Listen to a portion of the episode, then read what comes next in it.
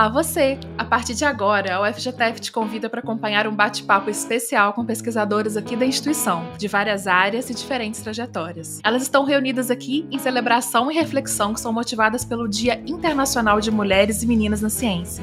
Dessa vez, a nossa conversa vai ser num formato diferente do que a gente está acostumado, a começar pela nossa mediadora de hoje, que será uma das pesquisadoras convidadas. A nossa ideia aqui é justamente que esse bate-papo seja literalmente isso, um bate-papo, uma conversa informal entre mulheres em diversas fases de suas histórias, que fazem e que divulgam ciência e que passaram e ainda passam por situações e dificuldades diretamente relacionadas a isso, ao fato de serem mulheres. Sem mais delongas, eu quero apresentar nossas convidadas, Débora Araújo, professora doutora do Departamento de Engenharia Elétrica, a Rossana Mello, professora doutora do Departamento de Ciências Biológicas, a Zélia Ludwig, professora doutora do Departamento de Física, a Bruni Brandão, mestre e doutoranda em Psicologia, e Daniele Teles da Cruz, que é professora doutora do Departamento de Saúde Coletiva, além de atual ouvidora especializada em ações afirmativas aqui no UFJF. Então, meninas, Sejam muito bem-vindas. Dani, vou passar a palavra para você, mas vocês vão ver que eu vou aparecer aqui de vez em quando, então não se esqueçam da minha carinha. Dani, por favor. Bom, boa tarde, obrigada, Laís. Eu acho que primeiro eu gostaria de cumprimentar e saudar né, todas as colegas presentes e, e, ressaltar a importância mesmo da data e uma atividade como essa, que marca o Dia Internacional das Mulheres e Meninas na Ciência. Né? E aí, nesse sentido, eu acho importante destacar dois aspectos, que a importância, né, que, a importância que essa data traz é, para que possamos pensar em caminhos em prol da igualdade de gênero no mundo acadêmico, né, na ciência, e a compreensão da subjetividade e multiplicidade do que é ser mulher em uma sociedade como a nossa, né? E aí pensando na importância de compreender os diversos marcadores sociais que nos constituem, a perspectiva da interseccionalidade que interfere nos nossos lugares, nos, nas nossas narrativas, nas disputas de espaços, né? Então, estar aqui hoje com um grupo de mulheres extremamente diversas e que me inspiram de alguma forma, seja na vida pessoal é, e também na vida acadêmica, para mim é motivo de grande orgulho. E aí, quanto ouvidora especializada, gostaria de destacar também a importância né, é, de ações e de estratégias que vêm sendo desenvolvidas pela UFJF em prol da igualdade, não só da igualdade de gênero, mas da igualdade racial, né, da igualdade quando a gente olha para as questões que envolvem orientação afetivo sexual, a importância do respeito, a tolerância religiosa e entendendo, né, sobretudo, como que a diversidade a pluralidade, a inclusão são elementos importantes para a gente avançar quanto sociedade e também termos um ambiente que seja mais criativo, mais produtivo, né? E que reflita de fato a nossa sociedade, né? A nossa sociedade tem mudado e a gente precisa acompanhar essas mudanças e a gente precisa também pensar em justiça social, né? A gente precisa pensar em correção das diferentes iniquidades que marcam o nosso país. E aí a universidade, como né, um espaço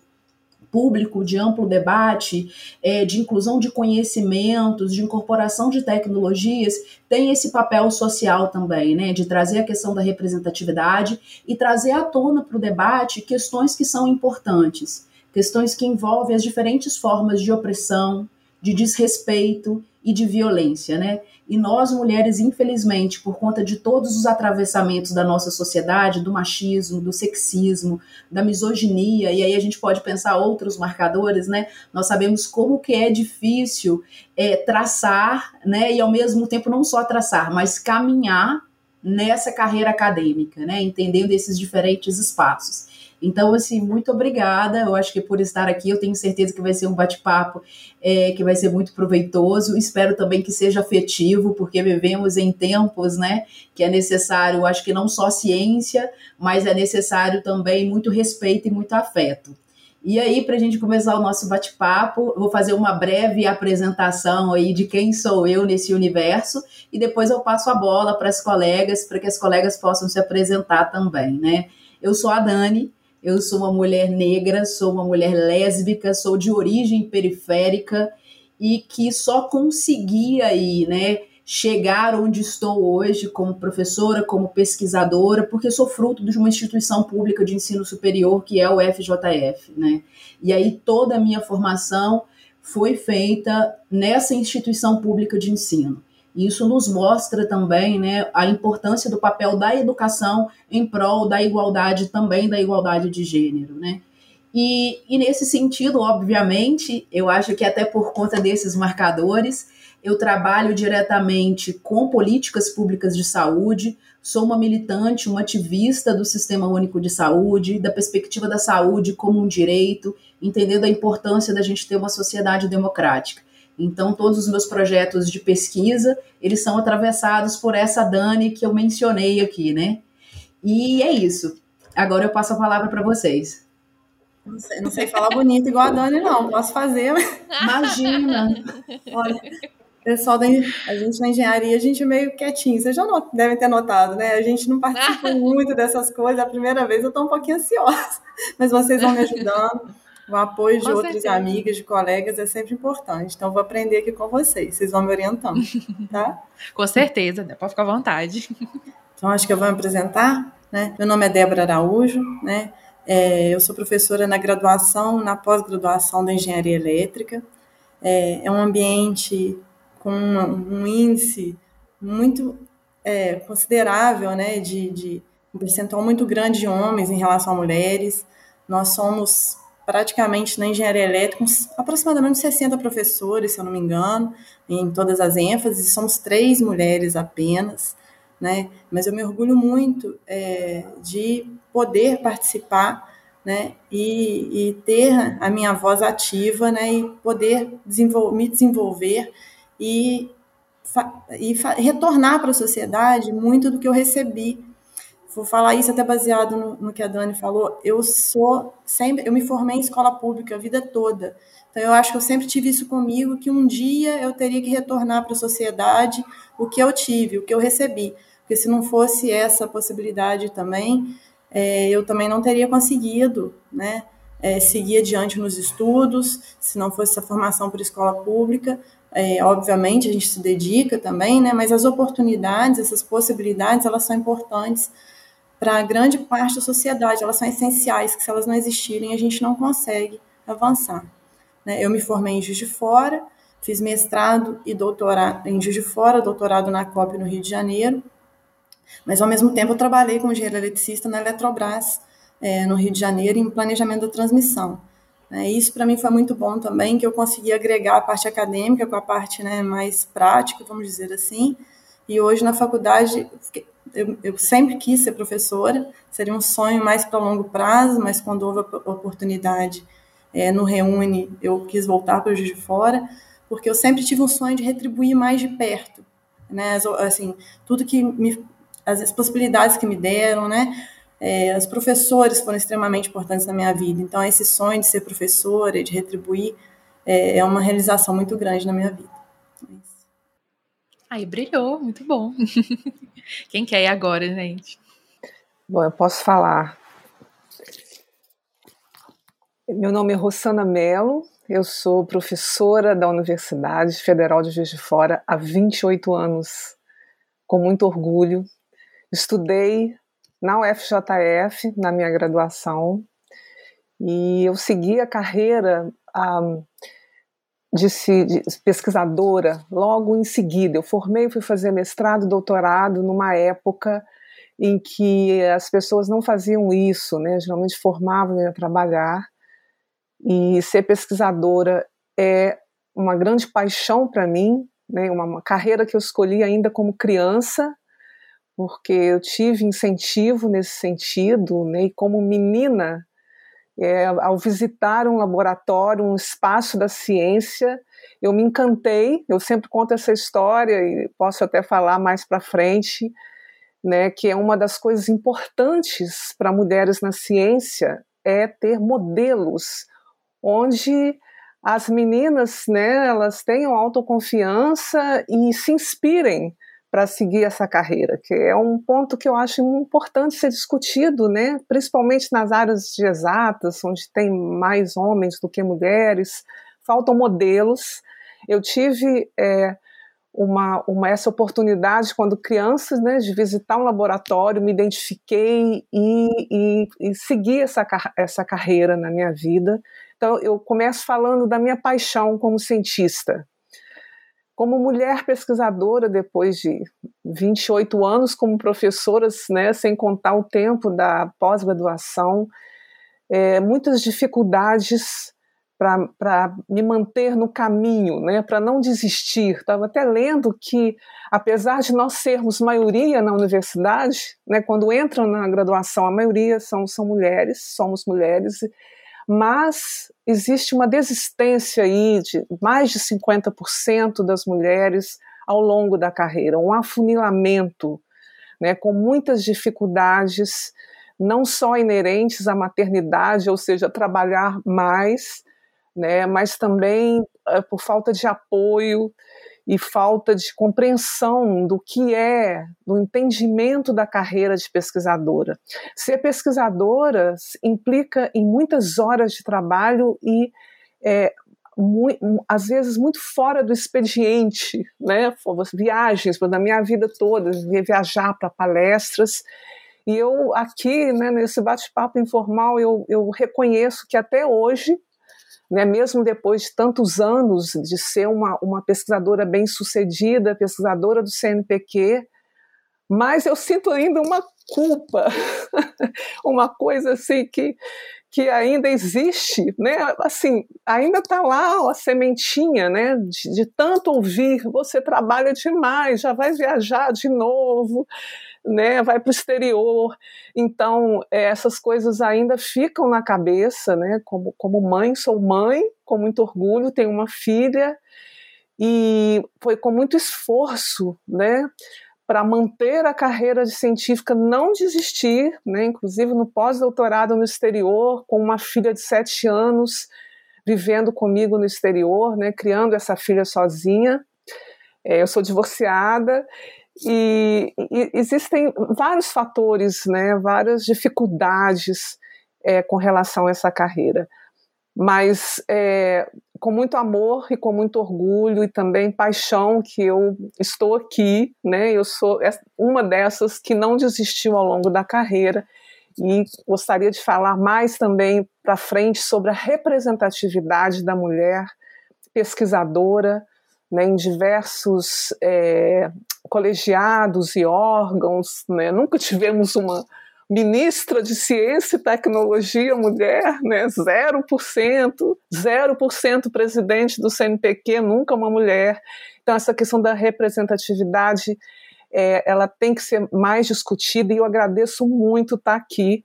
É com muito prazer que eu faço parte dessa discussão hoje, nesse dia importante de mulheres e meninas na ciência. A gente que agradece, pelo amor de Deus. Queria primeiro agradecer vocês pelo convite de estar aqui participando dessa roda de conversa, né? Roda de conversa virtual, porque uma roda de conversa é uma coisa muito bacana, né? Onde a gente aprende muita coisa. Eu sempre falo, vai ter mais gente para conversar, vai ter só eu, porque quando só você fala, então é, é aquilo lá, já conheço a minha história, mas quando você está numa roda de conversa, você está com outras pessoas, essa escuta que a gente tem, esse aprendizado, essa identificação é muito positiva. Então eu gosto muito de estar, porque assim, já na primeira fala eu já comecei me identificando, né? E já foi para a segunda, para a terceira, eu falei, bom, é isso aí mesmo, é essas intersecções, a gente está muito nela. Então eu queria agradecer muito pelo convite, por estar aqui com vocês nessa tarde tão gostosa, nesse bate-papo, né? E me apresentar, meu nome é Zélia Ludwig, eu sou professora aqui na Universidade Federal de Juiz de Fora, sou do Departamento de Física, sou do Instituto de Ciências Exatas, também um lugar onde a predominância é masculina completamente, né? E eu gosto de afirmar sempre que eu sou mãe, mulher preta, periférica. Então, assim, eu já me identifiquei quando a Dani foi falando, já me identifiquei, me vi nessa, nessa posição, porque nós mulheres, né, é, negras, nós estamos nessas esferas, então a gente está exatamente nessa intersecção. Então, tudo isso a gente carrega, né? A gente tem toda essa questão. E quando vocês foram falando, eu falei, gente, é, é isso mesmo. Eu trabalho na área de ciência dos materiais, eu sou física de formação, mas eu me identifico muito com as outras áreas, com o pessoal da engenharia, com o pessoal da química, porque eu acho da biologia, porque eu acho que a ciência não se faz somente com uma, uma disciplina, eu acho que a ciência se faz com muito mais coisa. Então eu gosto muito de transitar pelos espaços assim como é com a vida, porque eu acho que a gente ganha muito. E sendo cientista dos materiais, eu percebi que eu estava no lugar certo, que era aí que eu precisava. Quando eu cheguei aqui na universidade, nós começamos do zero. Eu tive que partir a, é, começar todo esse trabalho junto com meus alunos e uma pessoa que sempre me inspirou, que sempre me ajudou foi o meu pai. Se hoje eu sou cientista, porque eu tive a oportunidade de crescer aprendendo dentro de uma oficina mecânica. Então o pessoal fala dentro de uma oficina mecânica, exatamente. Eu tive um pai que me incentivou a ser a menina curiosa e a responder as minhas dúvidas. Então, meu pai, se eu perguntava, ele estava ali presente respondendo: olha, isso é assim, assim, isso funciona desse jeito. Então, meu pai sempre dedicou um tempo para me ajudar, para eu entender. E ele me ajudava a participar das feiras de ciência, era uma pessoa que me incentivava. Então, eu tive uma família, a gente tinha uma família que a questão da, da mulher preta, da nossa ancestralidade, nos trouxe muita força porque eu tive vó lavadeira, mãe lavadeira, e elas foram mulheres resilientes, mulheres que me ensinaram que a gente tem que ocupar esses espaços.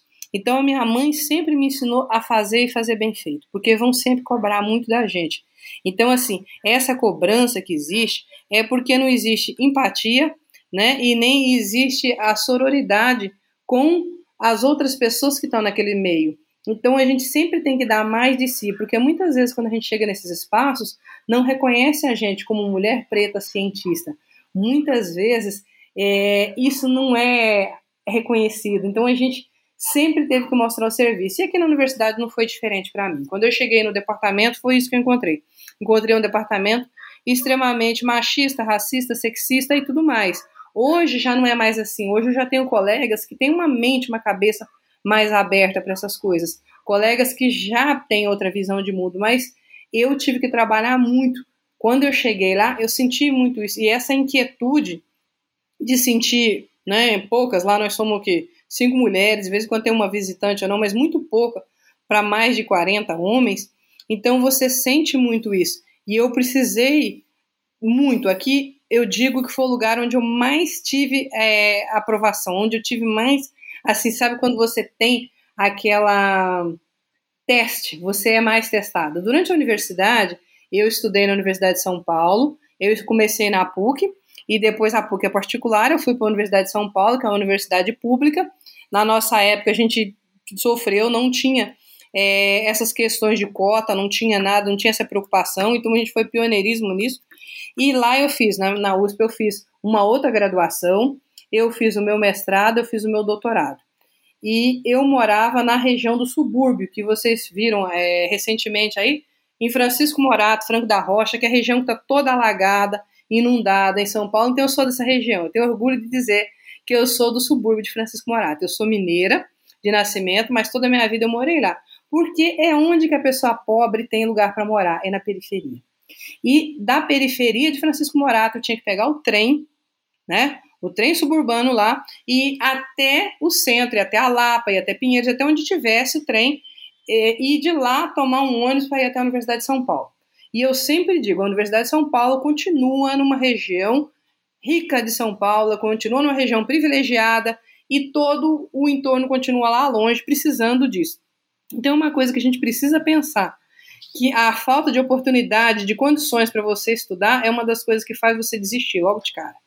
Então, quantos colegas meus que estudaram ensino médio e não tocaram na universidade porque não aguentava essa rotina de ter uma refeição por dia e de ter que ir até a universidade? O pessoal fala: não, mas você só pensa no bandejão? Sim, a gente só pensa no bandejão porque é a refeição que você vai ter para passar o dia na universidade. Então, eu levava três a quatro horas para chegar lá. E quando tinha enchente, alagamento, porque isso tem há 20 anos. Isso não é uma coisa que aconteceu só essa semana, que teve um monte de. Não, isso é uma coisa que vai acontecendo há muitos anos. Então, quando não tinha trem, como é que a gente fazia para poder ir até a Universidade de São Paulo? Ela continua no mesmo lugar. Então, assim, eu sofri muito para poder fazer a minha graduação e a pós-graduação.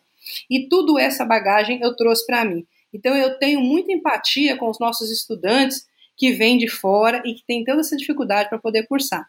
Então, assim, mais para frente a gente vai falar um pouquinho dessas questões, mas é isso. A minha formação foi cercada de muita resiliência, muita luta e muita dedicação, porque não foi fácil sair do subúrbio estudar numa das melhores universidades do país e depois vim trabalhar numa universidade também renomada e de prestígio, como é a nossa universidade. Então, aqui eu trouxe toda essa bagagem, todo esse conhecimento que eu tinha para fazer daqui é, tudo que eu esperava em termos de conhecimento, em termos de pesquisa, em termos de mulher cientista. Então, sou mulher preta, mãe cientista periférica. Porreta. Perfeito. Por último, não menos importante, por favor, Bruni. É, eu preferia até ficar por último, porque eu acho que fazia um certo sentido, uma certa coerência ali, até para eu escutar a história de vocês, né, e tudo mais. Eu ainda estou terminando meu doutorado, ainda não sou docente, né, tô, tô vendo isso como perspectivas futuras e acho que eu quis ouvir melhor primeiro a história de cada uma de vocês, justamente para pensar de perspectivas, né, pensar nessas perspectivas possíveis, assim né, é, que a gente pode sobreviver dentro da universidade, apesar de todas as suas questões institucionais, políticas, históricas que a gente tem é, no modo da formação geral dos cursos superiores aqui no Brasil, né. É, meu nome é Bruni Coelho Brandão, né, eu sou uma mulher trans, é, eu sou psicóloga de formação, me formei pelo FJF, né, em 2013, é, ingressei direto no mestrado, estou é, no doutorado agora, finalizando no, é, o meu doutorado agora, né? A pandemia sempre trouxe alguns percalços aí que a gente vai contornando, né? É, e também venho de uma região mais, mais periférica da, é, da cidade, né? Não é uma das mais vulneráveis, mas eu tinha que cruzar a cidade, né? Tinha que era longe também para poder ir. Meus pais não tivessem, não tiveram acesso ao curso superior, né? Então eu sempre tive que me virar muito sozinha ali para conseguir, que sempre achavam a educação muito importante e sempre acharam a, a educação é, emancipatória. E eu acho que isso atravessou a minha história de vida como todo, porque sempre é, incentivaram né, a educação para mim, sempre deram muitos livros e tudo mais. E a partir daí eu fui tendo contato com a, com, com a educação formal, né? E durante a universidade, o meu processo de transição de gênero foi durante a minha graduação né? Eu falo que o conhecimento ele liberta e transforma a gente, né? De várias maneiras. E meu conhecimento me libertou, porque aí eu consegui trazer sentido e significar por processos e experiências que eu vivia, né? Quando eu lia, lia sobre questões, comecei a ler sobre normativas de gênero e sobre processos, ele me ajudou a passar por um processo de transição de gênero de uma forma melhor, de uma forma mais consciente, de uma forma talvez mais crítica e de uma forma que eu conseguisse entender que o que eu estava estudando, na verdade, é, eram questões que se processavam na minha própria pele, no meu próprio corpo, na minha própria identidade. Então, esse processo foi muito importante para mim. É, foi um processo complicado em alguns sentidos, porque você está praticamente sozinha, tem que lidar com a vida acadêmica, com o processo de transição de gênero, e minha família super me apoiou e me abraçou, né? No primeiro momento eles não entendiam muito bem, então eu tive que fazer esse processo de explicar para eles como era e o conhecimento me ajudou muito nisso, né? Não só o conhecimento, mas a sensibilidade deles em escutar e, e um vínculo de confiança da gente se aproximar, né? É, e acho que isso atravessou a, a minha trajetória, assim. É, tiveram pontos que me potencializaram, pontos que despotencializaram um pouco, que a gente vai conversando, né? É uma relação ambígua ainda pensar a universidade, esses espaços, né? Até porque eu sou uma das poucas pessoas trans, uma das poucas mulheres trans que estão aqui na universidade, né? A gente tem 90% das mulheres trans e travestis no Brasil é que ainda não tem possibilidade de, de, de acessar a universidade e elas estão vinculadas ao trabalho sexual justamente por falta de oportunidades mesmo, né? Estão excluídas do mercado formal de trabalho e do mercado educacional, né? E dos processos educacionais no geral, né? É, e aí eu sempre brinco com a minha história num ponto muito fora da curva, assim, porque é você olhar para o lado e durante muito tempo você não via ninguém. Ninguém, assim. Agora que estão entrando mais pessoas. Eu tenho. Eu entrei na universidade em 2009. Então, assim, tô até agora, né? Então, nesses 10, anos, um pouquinho mais de 10 anos, eu pude ver mais pessoas entrarem. Foi muito bom ver pessoas entrarem na, na graduação, na pós, e ver mais pessoas trans ali naquele espaço, né? E aí ser uma das primeiras te traz muitas responsabilidades também, né? Porque a gente não vai sozinha, você carrega toda, toda uma comunidade junto. Então você não pode errar. Quando a Zélia fala dessa questão de pressão e teste, eu me identifiquei também, porque a gente não pode errar, porque se você errar, você leva uma comunidade junto. A gente tem que acertar e fazer o melhor e garantir que mais pessoas acessem, para que as pessoas que venham depois possam errar um pouco mais, possam viver de uma forma mais livres, né? De não tenham tanta essa cobrança. Então a gente está lá para desconstruir vários estereótipos e várias questões que a universidade ainda traz e carrega, né? Então a gente ocupa muito essa função, assim. Acho que cada mulher aqui deve ter ocupado isso também é, em algum momento da vida de ter que desconstruir coisas da universidade, combater várias outras opressões possíveis. Mas aí falando sobre isso, eu pensei um pouco de me apresentar a partir desse desse viés, assim, né? Não sou docente, já participei de alguns projetos na, na, na, na, na universidade, alguns projetos de, de extensão, como um grupo de apoio para pessoas trans, que eu fui psicólogo por quatro anos, participei da nossa revista científica aqui também durante três anos, participei e estou no, no, no, Centro de Referência LGBTQIA+, que é um programa de, de, de extensão aqui também.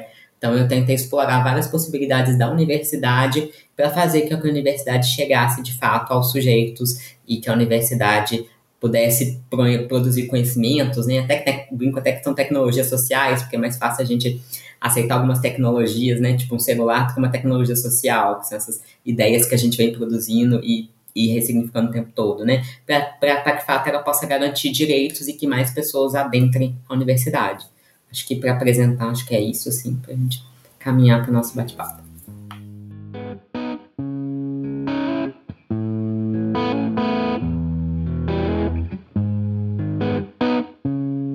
Você! Essa foi a primeira parte da nossa conversa com as pesquisadoras convidadas. Fique de olho, ou melhor, de ouvidos, porque semana que vem tem mais. Até lá!